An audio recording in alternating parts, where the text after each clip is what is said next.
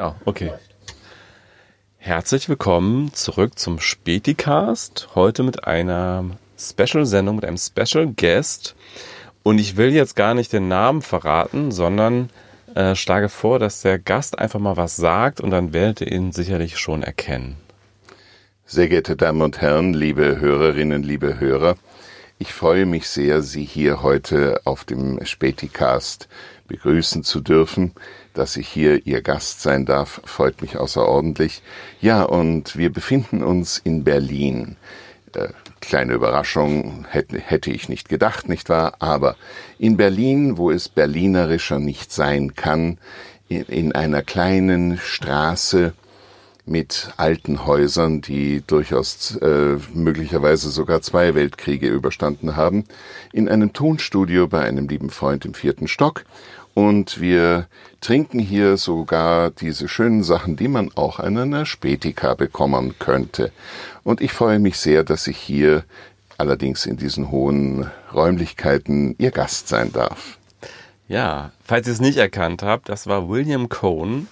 Ähm, sehr, sehr bekannt durch unter anderem ursprünglich mal ähm, äh, Roach und Böhmermann hieß es damals noch, dann äh, Neo Magazin und Neo Magazin Royal, aber auch Synchronsprecher, Sänger, äh, Schauspieler, bist du auch Autor und äh, du hast gerade gesagt, berlinerisch, so berlinerisch, wie es nur sein kann, aber so eher das neue Berlin, muss man dazu sagen. Also das, das, das hippe Berlin ist ja schon eher zu Hause, wo wir gerade sind, oder?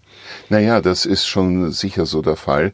Andererseits die ganzen Gebäude, äh, die ganze mm. Gegend, mm. Gegend atmet ja, ja noch dieses alte Berlin, das alte Pflaster, Straßenpflaster ja. mit diesem einen Streifen von glatten Granit und dann den gepflasterten äh, diesem Katzenkopfpflaster und so. Und die Lokale auch da, wo wir heute waren, wir mhm. dürfen es ja hier auf dem privaten Kanal sagen, ohne dass wir, das jetzt als übermäßige Werbung erfunden wird, in der Dacia. Ja. Das hat einfach eine Atmosphäre, einen Flair, den diese Stadt wirklich wie kaum eine andere in Deutschland zu hervorzubringen in der Lage ist. Ja, du sprichst mir aus der Seele. Ich bin ja auch ein ganz großer Berlin-Fan, auch nicht gebürtig, sondern Wahlberliner und wollte immer in diese Stadt und fand diese Stadt immer so unfassbar faszinierend. Auch genau diese Aspekte, die du ansprichst, also dieses jede Straße atmet so irgendwie die Geschichte. Äh, und es ist so ein Kombinationspunkt gewesen auch in der Geschichte. Ich meine, es war ja natürlich irgendwie die Schrecken des Nationalsozialismus einerseits, aber auch der, der Kalte Krieg äh, war ja in keiner anderen Stadt so sichtbar wie in Berlin. Und bis heute, finde ich, vereint sich hier diese Geschichte in, in wirklich unnachahmlicher Weise mit dem, was so das neue Berlin ist. Und das neue Berlin ist ja eigentlich was ganz Wunderbares, nämlich ein, ein unfassbarer Schmelztiegel. Es ist die einzige so richtig internationale Stadt in Deutschland, so empfinde ich das zumindest.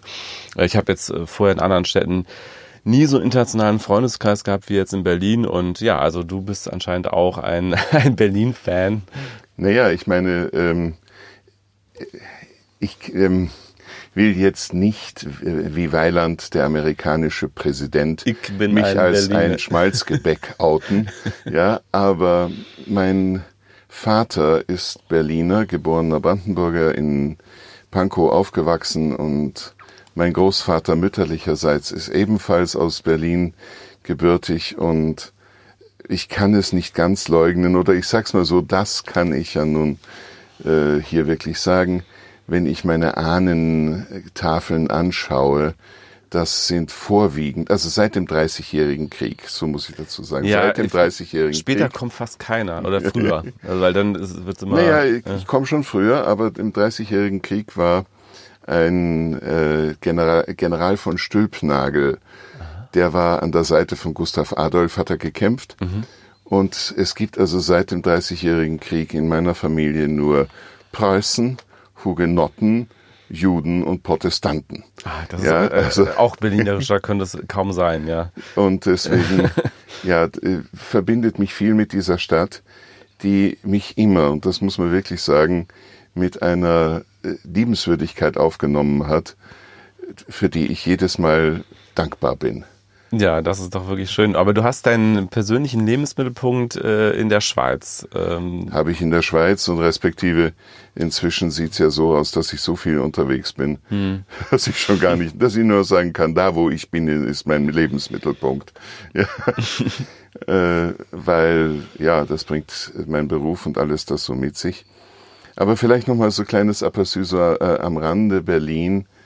Es war ja eindrücklich für mich, ich hatte viel, ich hatte Freunde in der damaligen Deutschen Demokratischen mhm. Republik. Ich hoffe, ich habe das richtig ausgesprochen. Ja, richtig sächsisch, ja. Und ich war oft drüben gewesen und ich werde diesen Tag, diesen Abend nie vergessen, wo mich meine damalige Freundin, eine Dresdnerin, bis an den Checkpoint Charlie, also bis an die, nein, bis an die Friedrichstraße begleitet hat.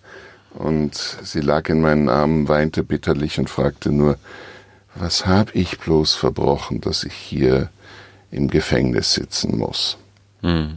Und das werde ich nie vergessen. Das waren schon sehr schwierige Zeiten eigentlich. Und mein Vater war halt in der Zeit davor aufgewachsen, kannte also noch beide Seiten. Ja, und trotz all dieser fürchterlichen äh, geschichtlichen Ereignisse hat Berlin das behalten, was ich kaum in einer anderen Stadt so gefunden habe, eine Weltoffenheit, einen Charme, auch wenn sie eine verdammt freche Schnauze haben. Ich genieße es. ja. Aber das gehört einfach mit dazu. Es war so eigen, ich weiß nicht, ob sich irgendjemand von den Hörerinnen und Hörern an coolen Kampf erinnern kann. Also ich kann mich nicht direkt daran erinnern, aber ich weiß natürlich, wer das ist. Hans-Joachim Kuhlenkampf, ja. äh, eine, eine alte TV-Legende. Fernsehikone. Und der hatte so eine, äh, eine Sendung mit viel Publikum, die durch die verschiedenen Bundesländer und Städte mhm. reiste. Und dann hat er immer einen Gast aus dem Publikum auf die Bühne ge gebeten. Ja, und dann irgendwo Braunschweig, keine Ahnung, ein Mädchen kommt, eine junge Dame kommt auf die Bühne. Ja, wie heißen Sie denn? Müller. Ja, und mit Vornamen? Lieschen. Und was sind Sie von Beruf? Friseuse. Und ich werde das nie vergessen in Berlin. Der Mann war noch nicht auf der Bühne. Hans Meyer, Metzgermeister! und es war ein ständiger Kampf. Das war wirklich phänomenal. Es ist ein Genuss, wenn man das irgendwo nochmal zu sehen bekäme, ein Genuss zu beobachten. Dieser Wettkampf zwischen dem Publikum und Kuhlenkampf. Mhm. Schafft er es, die Pointe noch rauszubringen, bevor das Publikum loslacht? Er hat es fast nicht geschafft. Aber ist ja interessant, weil du bist ja eigentlich ein großer Fan von guten Manieren und Umgangsformen. Und äh, trotzdem findest du das sympathisch, äh, diese, diese Berliner Schnauze. Wie passt das zusammen? Na, ist ganz einfach, weil auch die Umgangsformen zumindest mal, äh, ich will nicht sagen vor längerer Zeit, das kann ich nicht beurteilen, aber äh, dass durchaus auch in Berlin die guten Umgangsformen eine Rolle spielen, zumindest wenn man sich ein bisschen in der Gesellschaft bewegen kann. Also das ist hier auch nicht viel anders. Also man kann nicht irgendjemanden mit du anquatschen, so ohne weiteres ist mein Eindruck, also zumindest bei der mittleren Generation. ja, okay, kommt dran, wie man so mittel so definiert. Ich fühle mich ja selber immer schon als mittlere Generation, aber das ist äh, immer so eine Frage der Perspektive, ja. Ähm, Alles eine Frage der richtigen Perspektive. Ja. aber ähm, kommen wir doch mal zu deinem Lebensweg. Ich habe ja gerade schon gesagt, du, du hast äh, deinen Lebensmittelpunkt in der Schweiz. Wie ist es eigentlich dazu gekommen? Du bist ja nicht äh, gebürtiger Schweizer, oder? Nein, das ist eigentlich eine Trivia, eine kleine Treppenwitz der Geschichte. Ich bin dorthin gekommen, weil äh, ein Onkel von mir gestorben ist. Ich habe seinen Nachlass aufgelöst und bin dann dort hängen geblieben.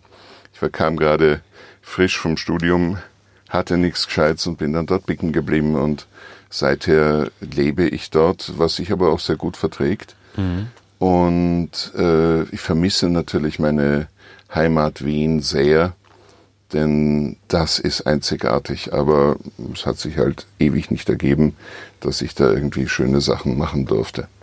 Verstehe. Aber du sprichst trotzdem, ist das jetzt so deine Alltagssprache? Also das ist ja schon Hochdeutsch, was du sprichst. Das ist meine Alltagssprache. Und, und also Alltag im Sinne, ich meine, klar, wenn ich in Wien bin, rede ich Wienerisch, mhm. versteht mhm. sich von selber. Das und wenn ich zu Basel bin, dann reden wir Baseldeutsch. Also ich habe schon dürfen zweimal den Schlussabend von der, der Schlussabend von der Basler Schnitzelbankgesellschaft dürfen moderieren, geil? Ah, okay. Ja, also und da muss man unterscheiden zwischen Baseldeutsch und dem äh, aus dem Schwarzburberland, das ist breiter, und das von Zürich. Naja, äh, was ist der Unterschied zwischen Zürich und Basel? Zürich In ist Basel heißt, in Basel heißt, man hätt's, aber man zeigt's nicht. Ah. Und Zürich heißt's, man hätt's nicht, aber man zeigt's. Ah, okay. Also du bist in verschiedenen Dialekten dann durchaus zu Hause und äh, passt dich sozusagen wie ein Fisch äh, dem Wasser an, sobald du dann in, unter entsprechenden Leuten bist. Also du, du, du sprichst das alles fließend sozusagen, in diesen Räumen, in denen du dich aufhältst, ja. Naja, es ist, ich- du wirst lachen. Ich meine, das war für mich immer irgendwo eine frühe Erkenntnis. Wenn ich wirklich die Leute verstehen, äh, wahrnehmen will und akzeptiert werden will, muss ich ihre Sprache sprechen. Deswegen habe ich auch ein Jahr lang Norwegisch studiert, Oh. bevor ich das äh, erste Mal, das zweite Mal, das zweite Mal, nein, ich lüge, das dritte Mal nach Norwegen gefahren bin, aber allerdings dann für eine längere Zeit weil ich einfach mit den Menschen sprechen wollte. Und äh, in den 70er Jahren äh, waren die noch gar nicht happy mit dem Deutsch, weil sie so lange äh, lagen die reichsdeutschen Abscheulichkeiten noch nicht zurück. Ja, und die haben ja dort oben sich wirklich aufgeführt, wie die sei. Ja, Und du, du hast aber schon auch ein besonderes Talent für Sprache, oder? ich weiß es nicht. Ich, es könnte sein. Ich habe mir darüber nie Gedanken gemacht. Kannst du gut irgendwelche äh, Dialekte nachahmen, die Nicht wirklich. Also ich muss da nicht gelebt, hast? haben. Ja, okay. Hm. Das Nachahmen ist immer so eine Geschichte, das geht meistens ziemlich kläglich schief, Mhm. weil man doch nicht lang genug, also ich war da nie lang genug drin, um diese Klänge wirklich Mhm. internalisiert zu haben. Ja, und deswegen, ja, ich meine, in Basel war das größte Kompliment, was ich bekommen habe, wo jemand sagte, Losse, Sie, sind Sie aus dem Thurgau? Ah, Ja, und das ist immerhin schon, da hat sich geheißen, ah, Sie sind der fremde Fötzel aus dem Ausland, geil. Ja, Und Berlinerisch, kennst du das? das kann ich ein bisschen von meinem Ollen, aber wenig. Ja. Das, ich weiß nicht, das habe ich ein bisschen verloren auch, lange nicht mehr geübt. Und du hast ja trotz äh, deines Sprachtalents, was du wahrscheinlich auch schon kanntest als, als Jugendlicher, oder? Äh, Hast du was erstmal einen ganz anderen äh, Weg eingeschlagen. Du hast ein, ein altes Leben und ein neues Leben, kann man sagen, ne? Kann man so sagen, ich habe in einer Inkarnation zwei absolviert, ja. Ja, ja, ja. ja also ich hatte angefangen, es war wirklich so, es ist äh, ein, ein Lebensweg, wo ich so drauf zurückschaue und mich manchmal frage, ja, da habe ich einige Zeichen nicht verstanden. Also wie, ich hatte das Glück, ja an der Waldorfschule in Wien, an der Rudolf Steiner Schule in Wien in die Schule zu gehen. Und wir hatten den besten Musiklehrer, den man jemals haben konnte, Gustav Gundersen. Gustav Gundersen, wie er auf Norwegisch geheißen hat. Und der war ein begeisternder Musiklehrer. Ich kann es nicht anders sagen. Also ich habe seine Unterrichtsstunden tatsächlich bis heute zum Teil noch in Erinnerung. Als wir Beethoven durchnahmen, setzte er sich ans Klavier und spielte uns die Egmont-Ouvertüre auswendig runter und erklärte uns dabei, dieses Thema hier, das ist das, sind die spanischen Stiefel, der Soldatenstiefel, die hier heruntermarschieren. Und hier, das ist das Thema des Frei, äh, der Blume der Freiheit, der, äh, des holländischen Widerstandes. Und dann kommen hier wieder das und dann ist das. Und ich saß auf der Stuhlvorderkante und dachte, lieber Gott, lass mich mal nur, also die Hälfte davon, ein Viertel davon irgendwie schaffen können. Wow. Ich wäre dankbar. Also das war ein früher Eindruck und wir haben bei ihm eben äh, jedes Jahr ein, in der Oberstufe ein großes Musikwerk aufgeführt. Judas Maccabeus war das erste, äh, dann die Krönungsmesse haben wir gemacht, äh, Messias, wenn mich nicht alles täuscht. Und jedes Mal hieß es hier, hast du das, äh, die Bass-Solonoten, sing das. Also deine Stimme ist schon aufgefallen damals natürlich. Ja, und äh, ja, da habe ich halt gesungen. Ja.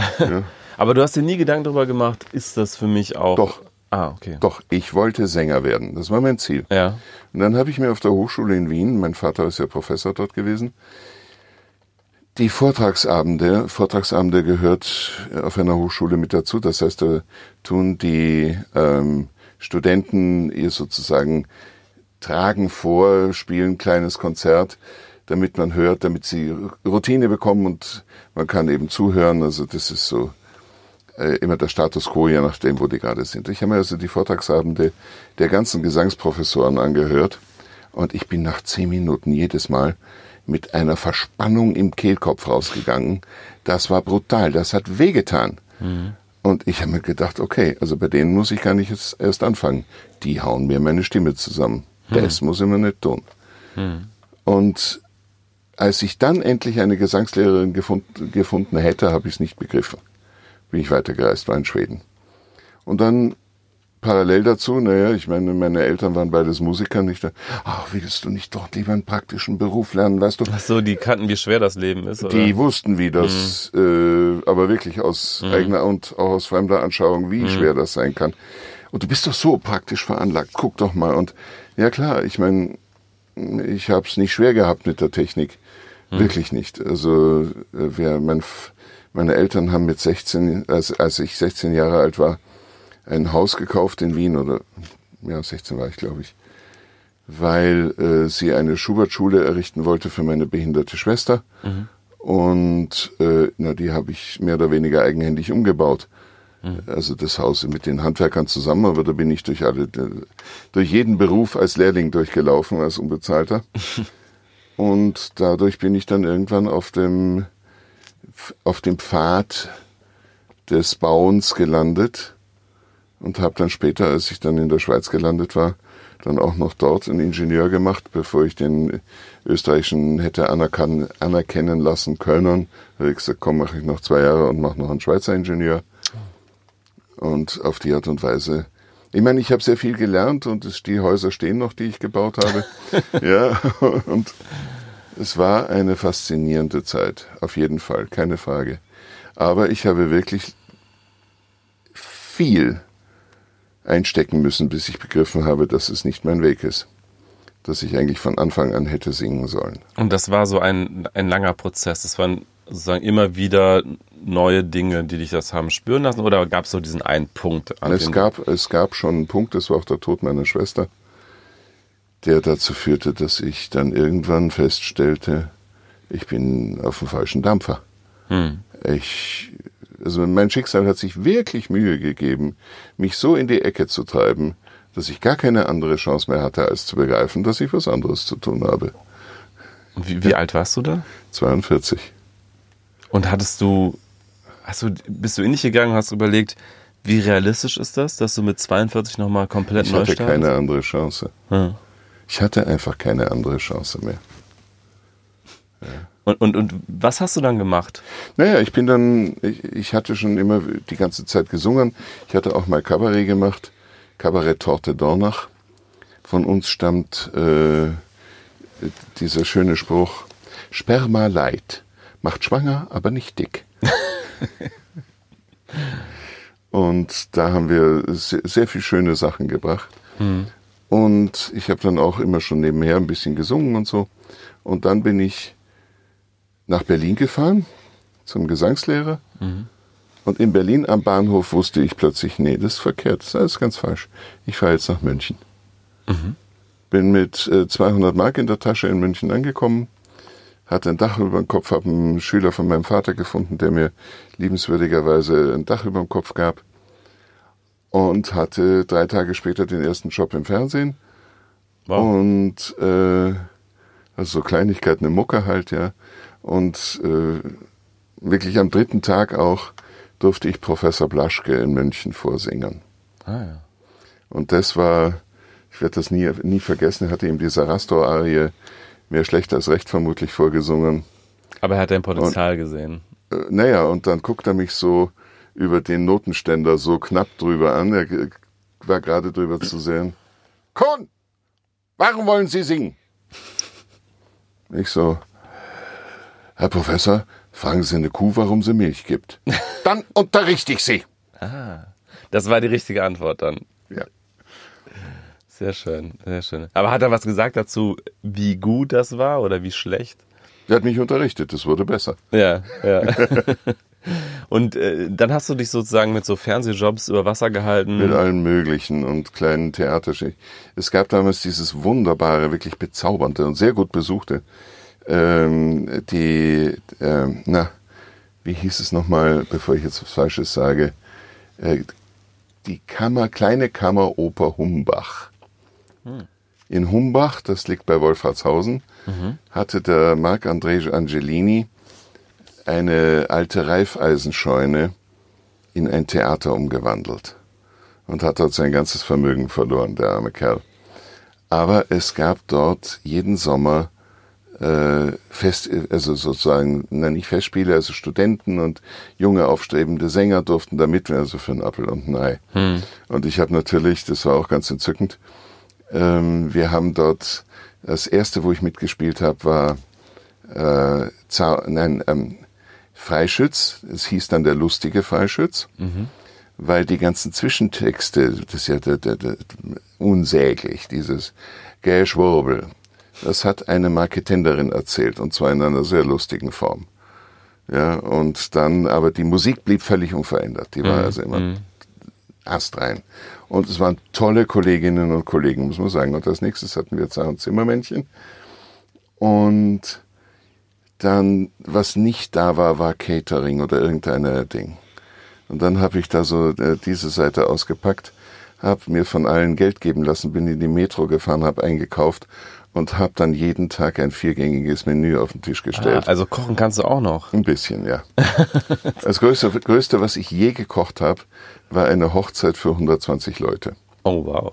Wie ist das denn zustande gekommen? Das ist ein Freund von mir, der hat die, die, die Schwester eines Freundes von mir hat geheiratet. Ah. Und das waren dann so Köstlichkeiten wie Filet Wellington und Pomme Duchesse mit Spinat gefüllte, mit Käse überbackene Tomaten, wow. äh, Weißwein Savaglione und der ganze, also so alles, was man irgendwie mal mit Spaß machen kann. Ah, schön. Und das für 120 Geld. Wow. Ja. ja, du bist ja auch ein äh, riesengroßer Genießer, das habe ich ja jetzt heute Abend auch schon festgestellt. Also egal, ob es um Whisky geht oder um, äh, um Essen, äh, du, du sprichst ja schon auch sehr viel von, von Geschmack oder auch selbst oder auch Musik. Also irgendwie so Sinne scheinen für dich ja eine sehr, sehr große Rolle im Leben zu spielen. Ne? Kann man das ja, weißt du, ich gehe davon aus, dass wenn ich tot bin, werde ich die Genüsse möglicherweise nicht haben. Also dann bin ich doch dafür, sie hier, ja. solange ich hier bin, so äh, intensiv und so tief wahrnehmend wie möglich zu genießen. Du glaubst also nicht, dass es danach dann noch in irgendeiner Form weitergeht? Was heißt was glauben? Das ist eine schwierige Frage. Äh, da muss ich sagen, ich weiß es nicht. Hm, hm. Und solange man unsicher ist, sollte man lieber weißt du, im Diesseits die, die Dinge. Das ist genau der Punkt. Äh. Ja, weißt du, äh, ist mein Großvater, der immerhin Pfarrer war, hm. hat mir einen ganz, ganz entzückenden kleinen Witz erzählt. Ähm, Zwei Theologiestudenten machen sich tiefe, profunde und äh, fundierte Gedanken darüber, wie das Jenseits wohl sein könnte. Anhand aller möglicher Schriften und was man darüber finden kann, etc. Also eine intensive Arbeit. Aber dennoch bleibt immer noch dieses Körnchen des Zweifels, weil man es ja nicht verifizieren kann, so ohne weiters. Auf jeden Fall, sie beschließen, dass der, der zuerst stirbt, dem anderen erscheint. Und da Erscheinen ja allgemein sehr schwierig ist, also es funktioniert nicht so reibungslos, ist eine Anstrengung, nicht vereinbaren Sie. Wenn es so ist, wie Sie es sich vorgestellt haben, dann sagt er nur totaliter. Wir sprachen Latein, Theologiestudenten, ist ja klar. Ja, ne? ja. Also totaliter, das heißt ganz genau so. Äh, wenn es nicht so ist, sagt er aliter. Anders. Anders. Ja. Okay, es passiert tatsächlich. Einer der beiden stirbt vor dem anderen und er erscheint auch dem Überlebenden. Und er sagt nur eines. Totaliter aliter. Vollkommen anders. ja. Und diesen Witz, das hat mir mein, äh, mein Großvater, mhm. äh, als ich ein kleiner Bub war, erzählt. Ich habe das nie vergessen. Und deswegen ich habe keine Ahnung, wie es sein wird. Ich weiß es nicht. Hm. Ich bin gespannt. Hm. Wir werden es sehen. Also es wird, es wird sich nicht vermeiden lassen, das mitzubekommen. Allerdings habe ich begründete Zweifel, dass das katholische Modell eventuell nicht ganz realitätskonform sein könnte. Hm. Sagen wir es jetzt mal so liebevoll, ohne dass wir jetzt gleich exkommuniziert werden. Also du bist noch Teil der katholischen Kirche, ja? Um Gottes Willen, nie gewesen. Ach, nie gewesen, ach so. In meiner Familie gibt es seit dem Dreißigjährigen Krieg keine Katholiken. Ach ja, du hast ja von Hugenotten gesprochen Ja. und, und Preußen Ja, ja. und so, ja. Also bist du Protestant immer noch? Nö, auch nicht. Auch nicht, Ich- ausgetreten. Ja, äh, auch nicht, auch nicht. Das ist, Nie- ist nie getraut. Nie gewesen, ja. Ich sag ja, jüdische Vorfahren und so weiter. Mein Vater wäre ja noch ums Haar kassiert worden, Ah, okay. aber er war dann äh, bereits bei der, also wir, sein Onkel Erich im Luftfahrtministerium hat ein bisschen die. Hand über die äh, Familie gehalten. Mhm. Und da der Vater, der ja ein als Vierteljude bereits dran gewesen wäre, der ist verunglückt vor dem Krieg. Mhm. Also als mein Vater vier Jahre alt war, glaube ich. Und deswegen war die Familie, das war, aber ich kann es nicht leugnen, gewisse Spuren sind da durchaus vorhanden. Kommen wir nochmal zurück zu deiner Biografie. Also du warst dann bei, bei ähm, dem Professor und wurdest ausgebildet. In Welche, welch, in welchem Jahr sprechen wir jetzt gerade? Du fragst mir was. Ja, mit den Jahreszahlen äh, ist es nicht so einfach, hast du ja ist schon nicht gesagt. meine Stärke. Ja. Das war so um die 2000 herum. Ah, ja, ja. Und ähm, ab welchem Punkt hast du gemerkt, dass das alles funktioniert? Naja, es war irgendwie so, dass alles funktioniert hat, was ich gemacht habe. Es hat immer funktioniert. Und ich bin dann äh, irgendwann in Füssen gelandet und äh, habe dort eine Rolle bekommen, die ich jetzt schon über 650 Mal gespielt habe. Und ja, die Rolle kann ich ganz gut inzwischen, ja. Oder die kann mich ganz gut, ja, um es genau zu sagen. Ja. Und ja, es hat sich dann immer mehr eines zum anderen gefügt. Es war eines zum anderen richtig. Und ich meine, ich verdanke meinem Manager, dem Gerd Fischer, sehr, sehr viel. Hm. Der hat sich da meiner auch sehr intensiv angenommen. Hm. Und ja, also so in der Richtung. Und, und irgendwann kam, kam ja dann der Punkt, ähm, an dem du nicht nur erfolgreich warst, sondern eben auch bekannt wurdest. Ähm, wie, ist das zustande gekommen? Also, Ja, es war so ein entzückender Zufall wieder mal. Äh, der Philipp Käsbohrer und der Matthias, ähm, na, jetzt habe ich einen Hänger, also sein, sein Companiero, äh, die haben Murmann, danke, äh, die haben einen Film gedreht und einen Abschlussfilm, einen Diplomfilm, der Tag, an dem Herrn Müller nichts einfallen wollte. Und haben mich gebeten, mitzuspielen und ihn zu sprechen, den Film. Das habe ich alles gemacht. hm. Und dann kam irgendwann die Anfrage, willst du nicht unser Sprecher bei Roche und Böhmermann sein? Hm. Und dann bin ich der Sprecher bei Roche und Böhmermann geworden. Und wer kam auf die Idee mit den Pullovern? Keine Ahnung, irgendjemand aus dem Hause äh, BTF, Bild- und Tonfabrik, hat sich das einfallen lassen. Und es hat ja gut funktioniert. Ja, in der Tat. Und äh, wer hat die, die Texte immer geschrieben, die du da vorgelesen hast? Also soviel ich weiß, das muss ich jetzt mit einer gewissen Einschränkung, ich unterliege da ja vertraglichen Bindungen, aber äh, die Roche und Böhmermann hat alle der Jan selber geschrieben. Und ich, also wie soll ich sagen, äh, es ist ja eine echte Challenge fürs Gehirn gewesen. Die Texte kamen 15 Minuten vor der Aufzeichnung. Es gab keinen Teleprompter, also ich hatte 15 Minuten Zeit, mir das einzuprägen, um es einigermaßen auswendig hinzukriegen. Und dabei waren Sätze wie der ehemalige Exzessivkonsument illegaler Inhal nochmal. Der ehemalige Exzessivkonsument illegaler Inhalationsbetäubungsmittel äh, und ähnliches, ja. Über wen war das? Sido. Ich habe gerade irgendwie Sido im Kopf gehabt. Interessant, ja. Das war Sido. Ja, ja. Also das war dann nicht so ganz einfach. Ja, interessant. Und gab es dann auch mal äh, von einigen dieser Prominenten irgendwie äh, Anfeindungen dir gegenüber, weil Nein. du da sozusagen der Botschafter warst? Nein. Nein, nein, nein. Nee, also wenn, habe ich es nicht mitbekommen, aber überhaupt nicht. Und ha- hast du dir irgendwann dann überlegt, ob du berühmt sein willst? Ist das so eine Frage, die man sich dann irgendwann stellt und, und so abwägt und, und so überlegt, was sind Vor- und Nachteile des, des Berühmtseins? Nein. Das ist jetzt eine Frage, die ist schwierig, weil äh, nein, nein. Ich will meine Arbeit gut machen. Mhm. Ich habe mir darüber nie Gedanken gemacht.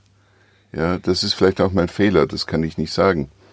Äh, Selbstmarketing und sowas liegt mir gar nicht, sondern ich bin, das ist halt von meinem Elternhaus geprägte Auffassung, man muss das, was man tut, und in der Kunst sowieso, denn Kunst kommt von Könnern, denn käme sie von Wollen, hieße sie Wunst.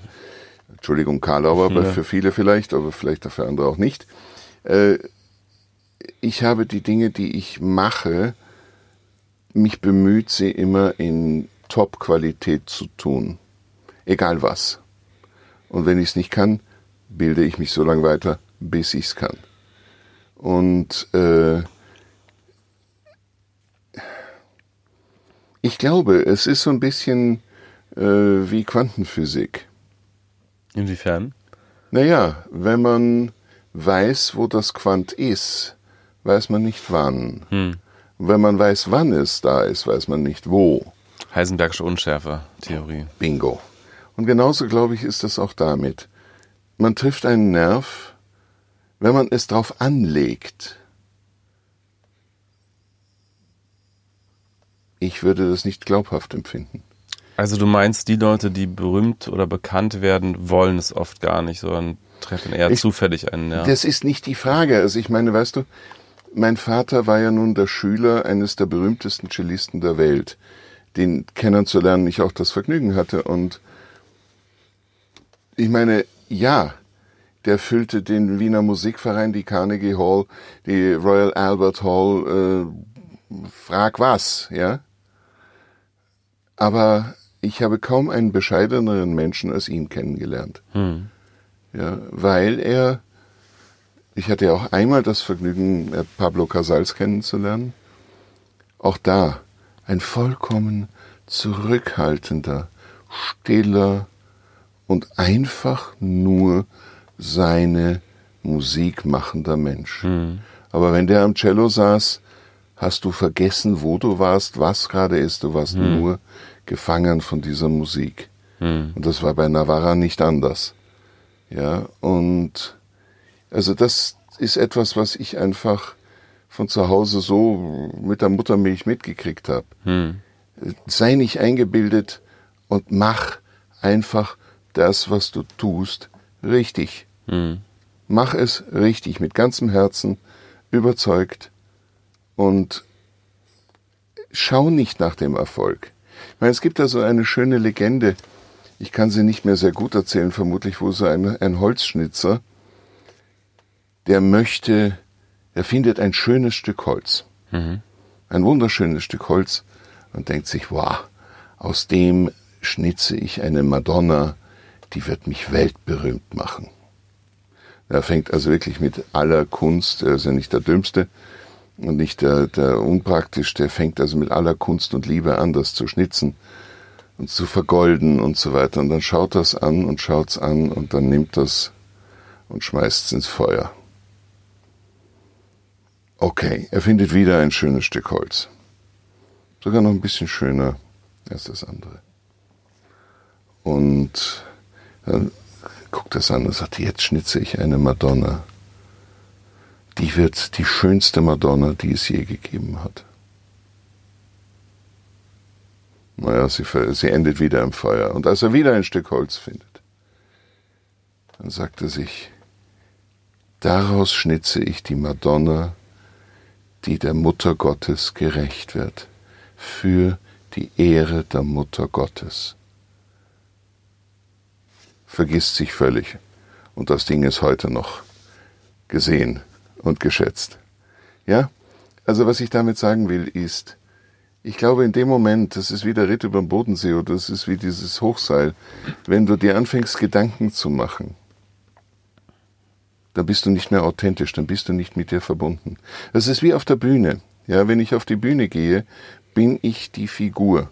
Hm. Auch wenn ich die jetzt schon 650 Mal gespielt habe, mehr als. Hm.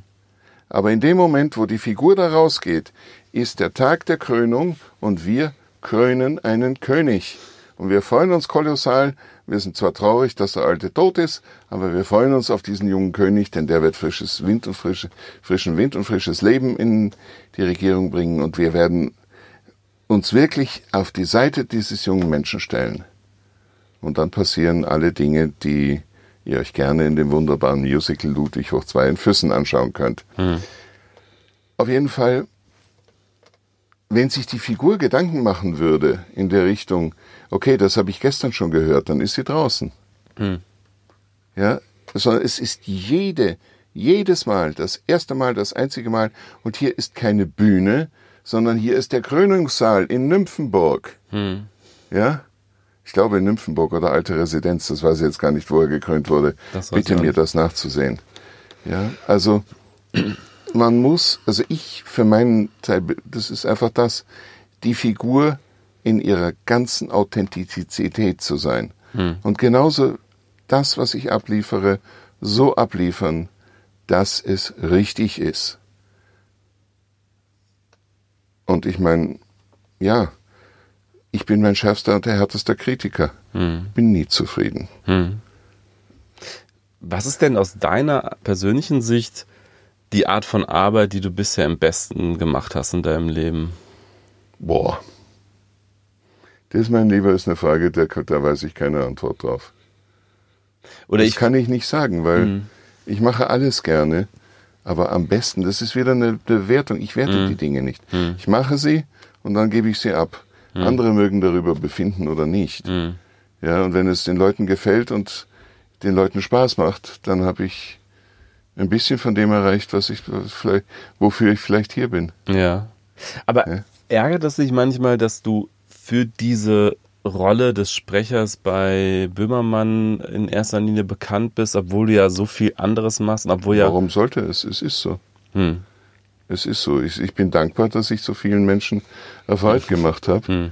Ja, Freude machen darf und durfte. Das ist das Einzige, die Dinge richtig zu machen. Weißt du, es gibt diesen, wer hat diesen Satz gesagt? Bitte, lieber Zuhörer, gelegentlich mir sagen, ich vergesse es immer.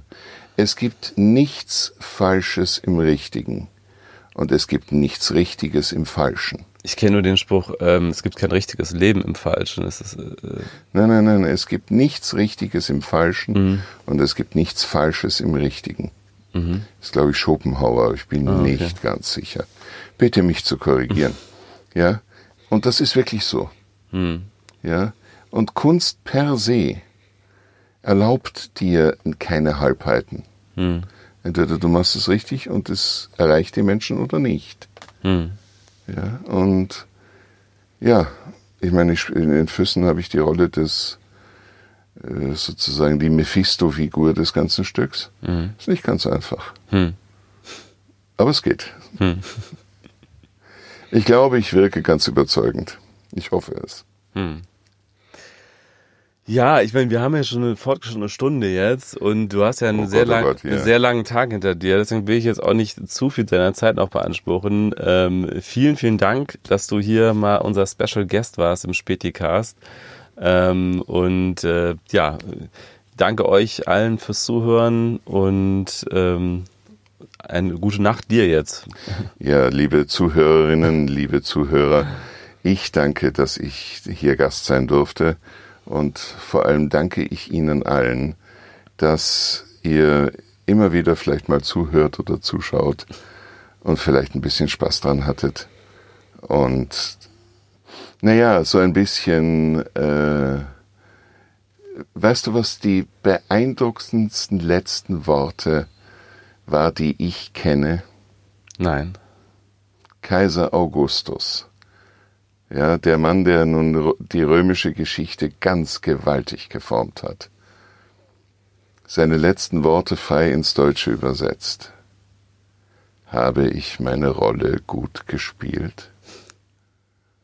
sagt einer der bedeutendsten und größten Kaiser. Hm. Ja, der einzige, meine ich, oder einer der ganz, ganz wenig, in dessen Regentschaft die Tore des Mars-Tempel geschlossen werden durften, weil nämlich kein Krieg im gesamten römischen Reich war. Hm. habe ich meine Rolle gut gespielt. Und so siehst du auch dein Leben, dass, dass du vor allen Dingen Rollen dass, spielst. Dass ich vielleicht irgendwann, na ich meine, Shakespeare sagt ja nicht umsonst, all the world's a stage, die mhm. ganze Welt ist eine Bühne.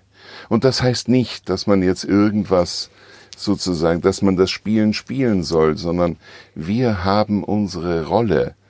Wir haben eine Rolle. Wir haben nur zwei Dinge, nicht einen Souffleur und wir haben kein Textbuch. Hm. Wir müssen die Rolle einfach spielen. Wir haben sie hier. Du hast die deinige, ich habe meine. Und ich hoffe, dass ich irgendwann abtreten darf mit diesem, dieser Frage, habe ich meine Rolle gut gespielt? Hm. Und in diesem Sinne, meine Damen und Herren, wünsche ich Ihnen einen ganz wunderschönen Abend. Und vielleicht sehen wir uns ja mal im Theater in Füssen oder bei sonstiger Gelegenheit. Vielen Dank.